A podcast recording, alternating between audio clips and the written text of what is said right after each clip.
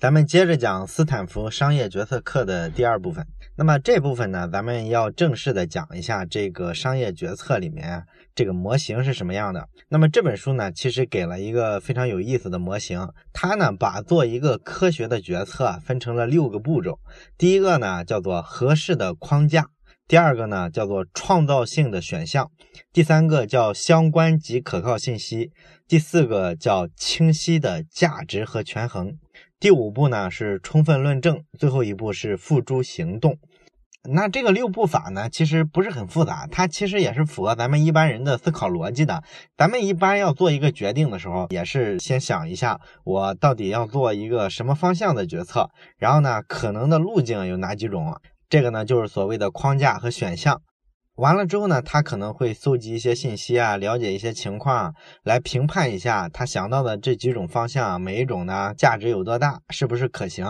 要么自己在心里讨论一下，论证一下；要么跟别人商量商量啊。这个过程基本完了之后，就做出一个决定来，然后剩下的就是去行动了。所以说呢，这六个步骤呢，其实也是符合一个正常的决策行动的，这个不难理解。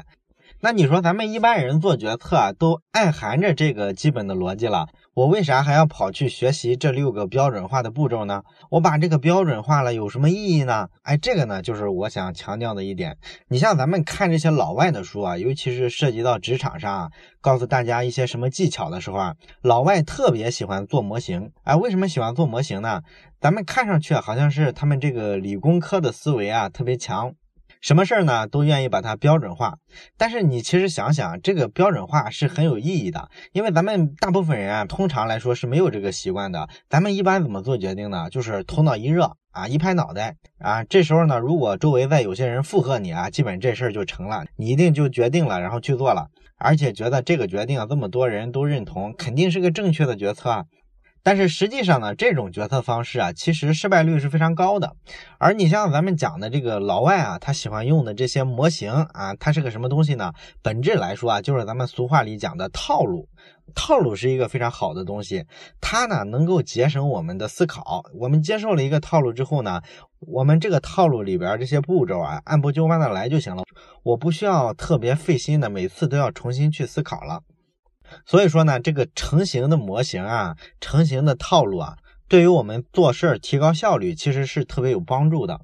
当然了，你说套路有没有风险啊？有，就是有时候它看上去会比较死板，因为有时候环境变了，那个原先的套路、原先的模型啊，可能就不太适用了。但是呢，如果我们发现不了这个环境变化，这个信息源掌握的不够敏锐的话，可能就犯一个用老套路适应新时代的这么一个错误，哎，最终呢，很可能吃大亏。所以说呢，一个好的模型呢，就要求你必须啊能够与时俱进，啊里边呢必须有对这种变化的环境考量的因素，而不是一个死的东西。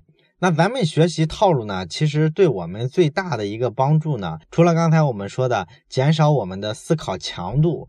提高我们的决策效率之外呢，还有一个更重要的作用呢，就是它能够提醒我们不要少思考了一些个别的东西，因为这个模型套路它都是成型的嘛。我们如果思考的时候就脑子里想的是这个模型，哎，这六步法一步一步的按这个来，我们是不容易遗漏东西的。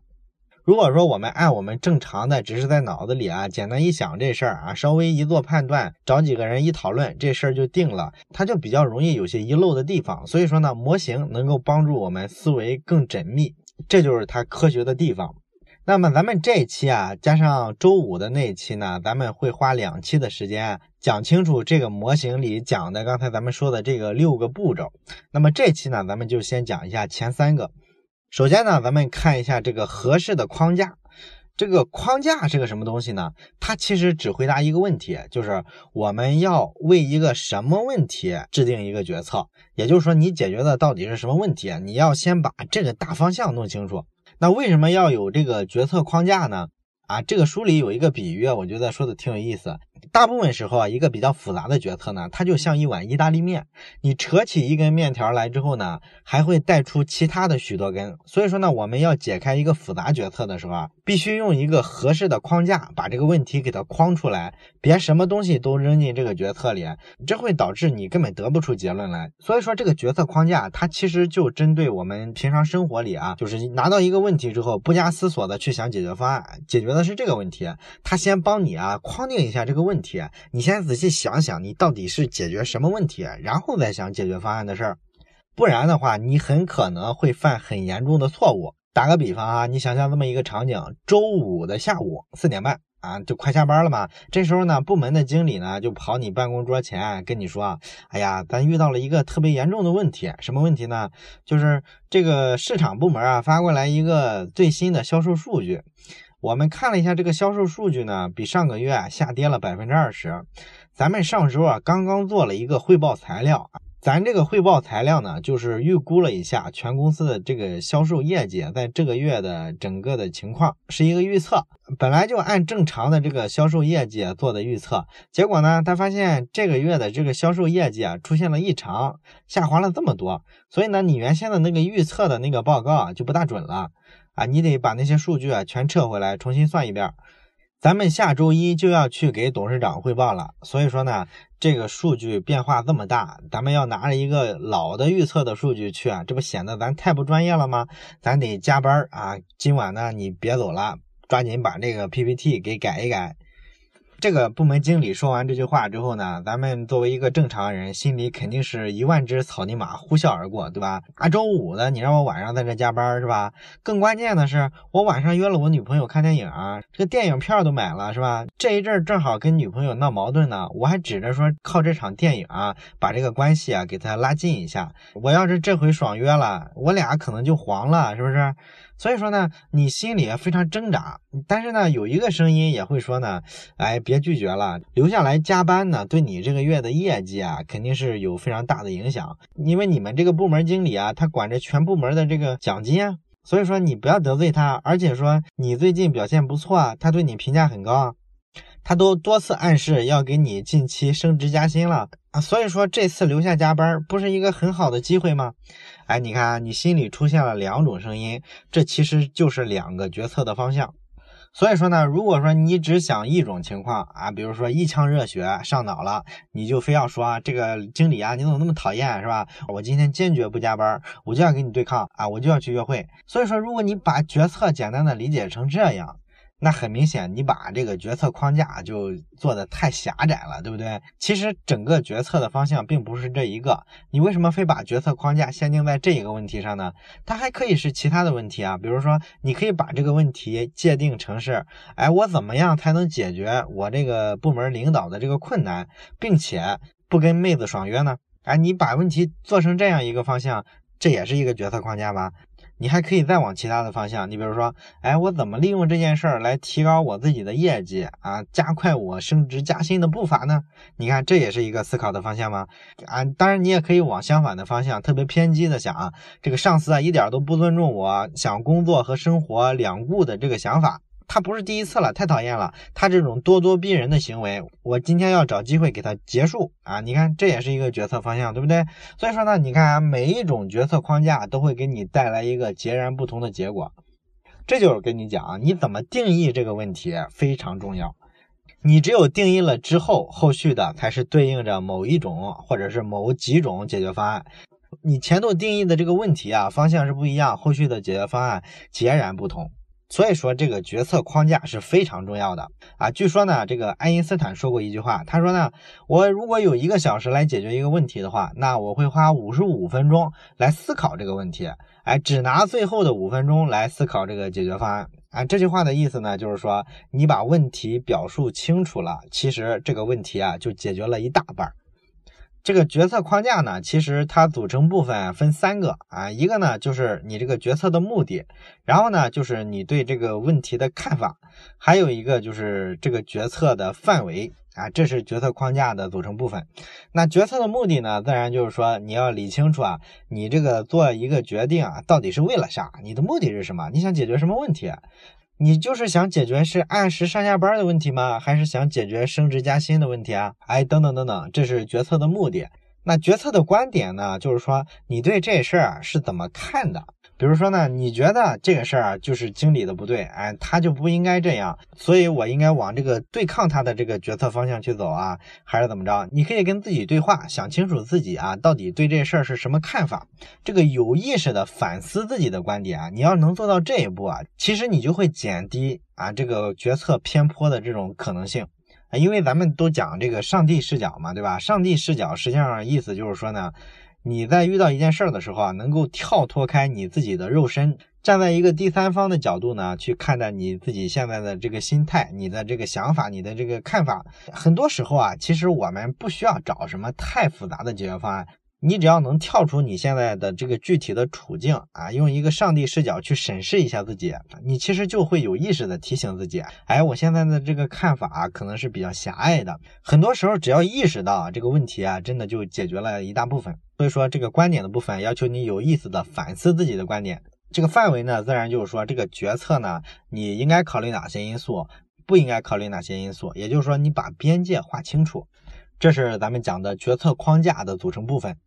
啊，咱们举一个小例子，拿这个买房子这事儿来说吧。咱上期不是也讲了买房子这事儿吗？这是一个特别复杂的决策。咱们这本书的作者啊，其实他就讲过自己一个例子。他说呢，他跟他妻子啊，有一阵儿特别想换房子，因为他们之前住的那房子太旧了嘛。他说呢，他跟他妻子呢，有一段特别有意思的经历，就是有一阵儿呢，他们两口子发现自己的房子实在是太旧了，他们就琢磨着要把这房子重新装修一下啊，重新刷一下漆啊。铺上新地毯，哎，等等等等吧。然后两个人呢就讨论了很久啊，要怎么怎么改造这个房子啊？是先改厨房啊，还是先改卧室啊？然后呢，要不要找一个外面的设计师？整个的这个改良的方案呢，就讨论了很长时间。哎，后来呢，有一天他们突然就发现，哎，你做的这个改良方案啊，好像花钱也不少。我们为什么不直接换个新房子呢？然后他们又开始讨论新房子啊，讨论这个新房子的位置啊，上下班是不是方便呀？然后讨论到上下班方便的时候，他们突然觉得好像也没啥必要，因为他们年纪已经不小了，眼瞅着就要退休了，所以还考虑什么上下班的问题呢？从这个问题呢，他们讨论的范围又大了，他们又开始讨论退休的问题，讨论剩下的人生应该怎么过。哎，所以说呢，他们这个决策啊就没有一个特别好的决策框架，这就是导致他天马行空了，什么问题都讨论啊，最后你发现呢，拔出萝卜带出泥，都跑偏的没影了，谈什么解决方案呢？对吧？所以说后来呢，他们就开始重新用这个科学的办法做了一套合理的这个决策框架。做法呢也是非常简单，就是刚才咱们讲的这几个部分，什么目的啊、观点啊、范围啊，他们两口子呢就讨论就是了。讨论完了之后，肯定有很多目的，大家看法也非常多啊，一定还是一个杂乱无章的状态。然后他把这些观点和目的啊是怎么给它清晰化的呢？就是把它列出来，那些很明显不靠谱的讨论什么后半生怎么过的问题，显然这不属于决策范围，这个一眼就看出来，所以把它剔除出去。那剩下的这些各种各样的这些想法啊，这些这些观点呢，他们汇总起来，他就发现呢，其实还是挺庞大的。那应该怎么去梳理呢？那这本书里给的一个办法是什么呢？就是你把这些信息啊做一个分层啊，怎么做分层呢？有一个比较简单的办法。就是用一定的标准嘛，他们用的标准是什么呢？就是你把他这个决策框架里面这些小的他们关注的点呢，给它分成三类啊，一类呢叫已经给定了的。什么叫已经给定了的呢？就是说他俩商量完了，只要他俩一致同意了，那就不会再受外界的因素影响了。你比如说他俩商量一下呢，就觉得他们在这个城市啊，这个地区起码呢还要待上至少五到十年。这个是他们商量出来的，这个不受什么外界因素干扰，所以这事儿就是确定的，是给定的。还有类似的其他事儿，比如说他们盘算一下家里的这个经济情况，觉得他们能负担得起搬家，就是说假如搬家的话，他们的经济条件是 OK 的啊，这个也是给定的。现在呢，就是做出一个决策的最好时机，然后呢，这个决定呢，一定是他俩商量着来的，这些都是给定的。那么在给定的之外，第二部分是什么呢？是他们关注的部分，他们关注的是什么呢？啊，就是那些他俩商量不出结论来，需要决策去推动的那些部分。比如说，我们到底是要装修啊，还是要买一个新房子？然后，如果买一个新房子的话，要在什么地点？哎，这些事儿就是他们特别关心的问题，也是这个决策的核心的部分。那么在这两部分之外，第三部分是什么呢？第三部分就是可以往后放的决策。你比如说，我们定了，如果要买一个新房子，那就要搬家。你搬家的话，找不找搬家公司啊？如果要装修的话，预算是多少啊？厨房怎么装修啊？厕所怎么装修啊？这个更具体的问题啊，它是在你做完关注的这一部分之外才能考虑的。所以说，你把它放在最后，这个属于往后推迟的，你不要让它影响了你现在当即需要做出的这个决策。所以说呢，咱们看你梳理出来很多碰撞的观点，一些小的决策点之后啊，你把它一梳理，你发现其实是很成层次的，对不对？咱们拿这一套办法，如果把这个决策的框架给它制定出来之后，咱们就发现这个问题啊，相对来说就比较清晰可见了，对吧？在这个框架底下呢，我们要解决的问题啊是非常明确的，不会做太多的发散，也不会跑偏。那么做这个决策框架的时候，你要注意啊，不能犯一个什么错误呢？就是把这个框架做的特别简单。但还是拿咱们刚才讲的这个例子，如果说你把这个决策框架啊限定为说你其实是在做一个决定，到底是留下来加班还是出去看电影，这样就太狭隘了。因为你要接受这个框架的话，必然会造成一个结果，什么结果呢？就是非输即赢啊，基本上你就是一个二选一的结果，要么得罪领导，要么得罪女朋友。可是实际上呢，刚才咱们也讲了，其实有好多种不同的框架可以防止这种非输即赢的局面出现，没必要制定这么狭隘的决策框架。那书里还举过一个例子，就是说一个公司啊，他们在考量要不要扩大产能的时候，最后呢用这个决策框架的办法把问题一框定之后，发现根本就不需要扩大产能，因为它核心的问题呢，就是它原先公司生产的那些产品啊结构不合理，有相当一部分呢根本就不挣钱，他们只要把那个不挣钱的部分砍掉。用来生产挣钱的部分，其实公司的利润率就上来了，根本就不用说投大笔的钱去买进生产线，然后再花好长的时间把这个本儿收回来，就没有必要。所以说这个决策框架呢，就是起了一个非常明显的作用，先把问题的边界界定清楚，这是咱们讲的第一部分。那么第二个步骤呢，叫做创造性的选项。那选项是什么概念呢？其实就是行动的路线嘛，对吧？咱们既然用框架厘清了我们要解决的问题，那么确定了问题之后，肯定就去找这个解决问题的可能的路径。那为什么这个选项前面加了一个创造性三个字呢？什么叫创造性的选项呢？这个创造性的意思呢，就是说这不能是特别寻常的选项。为什么呢？因为寻常的选项啊，咱们很熟悉的是吧？一个问题，咱们首先能想到的这个解决方案，这个大家都能想到，谁都不会遗漏，所以没必要强调这个。这部分特别强调的是创造性的选项，意思呢就是一些突破常规思维的，用非常不一般的手法解决的这种选项，这就叫创造性选项。然后呢，这个创造性选项呢要尽量的多，因为你如果特别少的话，可能会忽略掉一些解决方案。就跟刚才咱们讲的那个例子是吧？你以为是靠生产线能解决问题的，实际上你一分析发现呢，其实调结构也能解决。所以说这就是非常规性的解决方案。你在考虑这个解决路径的时候啊，也要尽量多的考虑这个方向。同时呢，这个创造性的选项还要求啊，每个选项之间差异性要足够大。为什么要足够大呢？因为如果两个选项之间啊，这个特别像啊，只是一个简单的改良的关系，那么这会导致什么呢？那这会导致啊，实际上所有的选项还是一个选项，稍微做了一下微调而已嘛，对吧？它就不足以成为一个单独的选项了。所以说，这个选项与选项之间呢，最理想的一种状况是逻辑上完全相反啊，就是南辕北辙。这样你考虑这个不同的路径的时候啊，才会不偏不倚。尽量多的发现一些新的解决方案，不容易陷入一个经验主义的悖论。然后你出来这些选项之后呢，不是说让大家投票选出个三四个方案来，哪个更可行，然后就这三四个方案重点讨论，不是这个意思。你要把每一个选项在做决策的时候都要考虑到，都要认真的去做分析。那这几个选项出来之后怎么做比较呢？那书里也给了一个方法，在我看来呢，这个方法也是一个笨方法。咱们实际上在工作里面啊，经常利用什么办法呢？就是做一个所谓的战略表啊，其实就是画个图表了，把各种选项都画上去，然后各种选项在不同的维度都有哪些优缺点。分别写进表格里啊，这样就是更直观的一种表现嘛。当然了，这个虽然简单，但确实，如果说你不做这个表啊，大家只是口头上讨论，在脑海里去想去比较，肯定不如这个表格来的作用大。有时候啊，咱们做一个可视化的表格，找一个白板啊，简单随便画一个，你发现它都比在脑子里比较的时候要清楚的多了。所以他说的这个办法呢，虽然说很常见，但实际上在做决策的时候啊，往往被咱们大部分人所忽略。那么在做选项这部分比较常遇到的一些错误是什么呢？啊，就是在出现几个选项之后啊，大家在讨论的时候啊，会对自己比较熟悉的方向呢情有独钟，这个也非常正常嘛。因为你看啊，咱们所有的人啊，实际上对于这个特别创新的选项，就是完全突破常规的选项，其实多少的都挺抵触。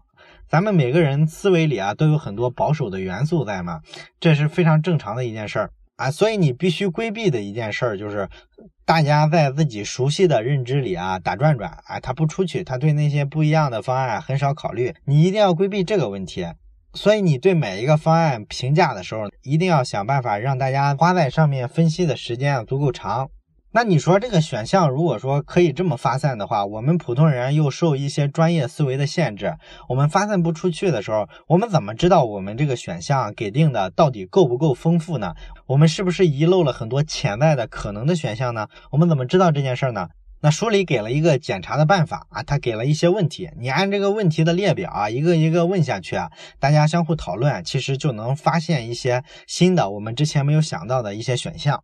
这些问题是什么呢？比如类似的哈，都有这些啊。你已经考虑到了最疯狂的想法是什么吗？